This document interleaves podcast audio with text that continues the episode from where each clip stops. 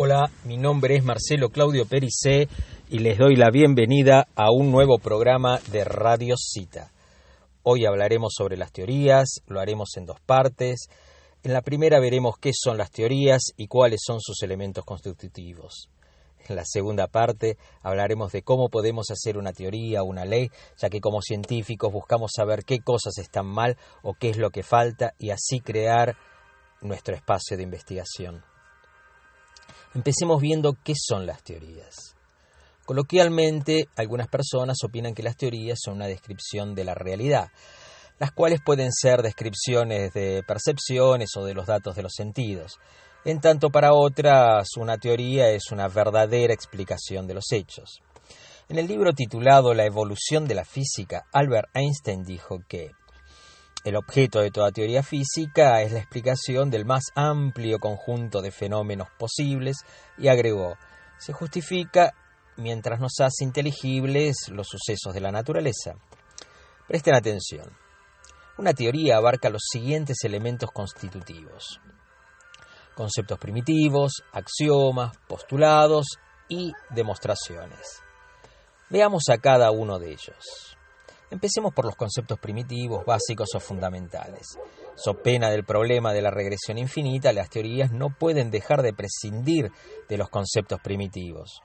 Sus términos son consensuados y todos admitimos que tenemos la misma concepción sobre ellos, como en el caso del espacio, el punto, la recta y el plano.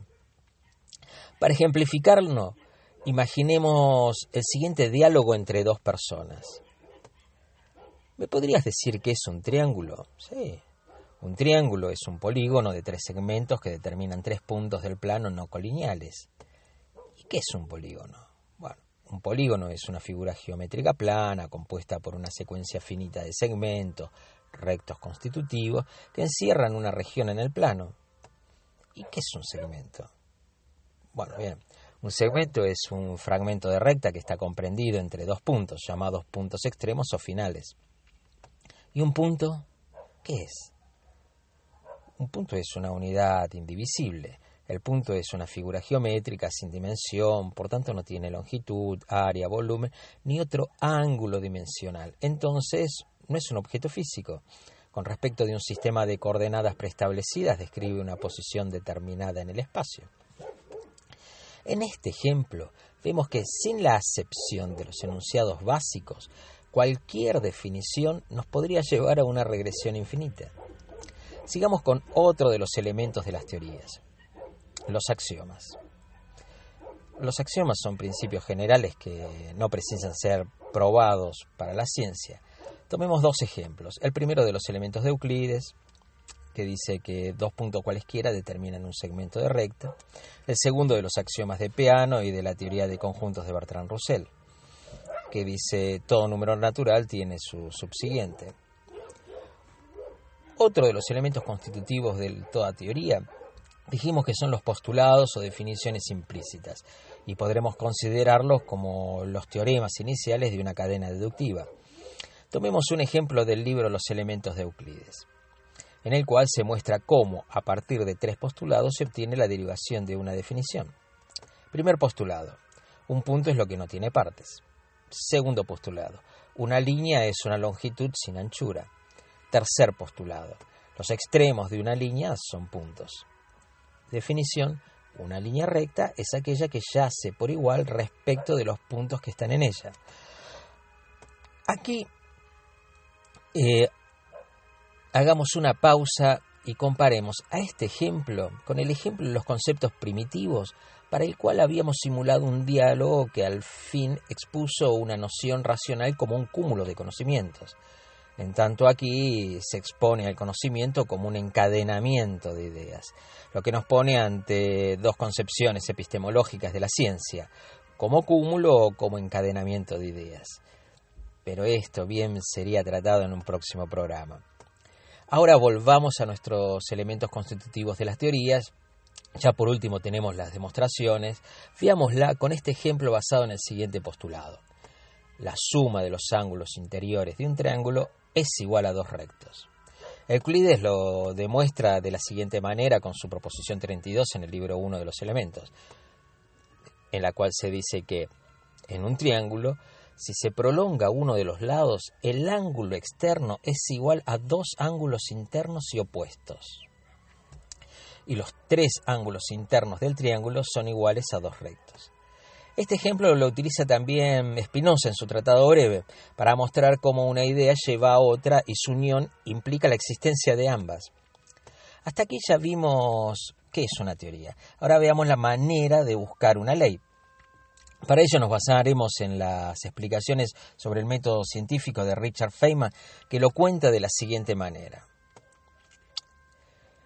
Primero tenemos que hacer una suposición mediante un conjunto de enunciados para que se presente como una explicación verosímil. Después, para ver qué implicaría, calculamos las consecuencias de nuestro supuesto y luego, para ver si funcionan, comparamos nuestros cálculos con los hechos fácticos, o sea, por medio de la experimentación observamos nuevamente la naturaleza, solo que ahora con el saber construido. Ahora bien, si nuestros cálculos presentan una discrepancia con los resultados del experimento, entonces el supuesto está mal. Y esta es la clave de la ciencia. No tiene importancia el glamour de un supuesto, lo inteligente o importante que sea la persona que lo propone. Si está en desacuerdo con el experimento, la suposición está mal. Ahora pensemos en que hacemos una buena suposición, calculamos las consecuencias y descubrimos que todas ellas coinciden con nuestros experimentos. Pregunta, ¿la teoría es correcta? No, simplemente no hemos probado que es incorrecta, ya que en el futuro podría haber un rango más amplio de experimentos que implique computar un rango más amplio de consecuencias y ahí pueden descubrir que la teoría es incorrecta. Si lo piensan, verán que inicialmente con esta metodología alcanzaremos una teoría definida, pero además a cualquier teoría ya definida siempre la podremos probar como incorrecta.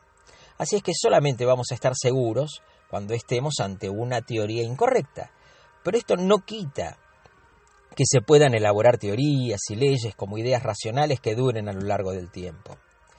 También debemos apuntar a que no podremos probar que una teoría es incorrecta si el supuesto en la que se basa es vago o está pobremente expresado, explicando más o menos cómo funciona, porque además, si el proceso de computar las consecuencias es indefinido o indeterminado, entonces, con algo de habilidad, cualquier resultado experimental puede hacerse ver como una consecuencia esperada.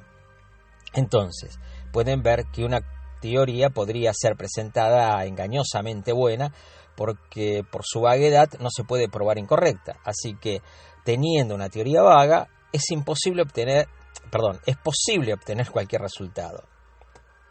Bien, en referencia al problema de investigación, hasta aquí vimos la importancia de que el supuesto esté lo más definido posible y que sea consistente con los experimentos independientemente de cuál sea su origen.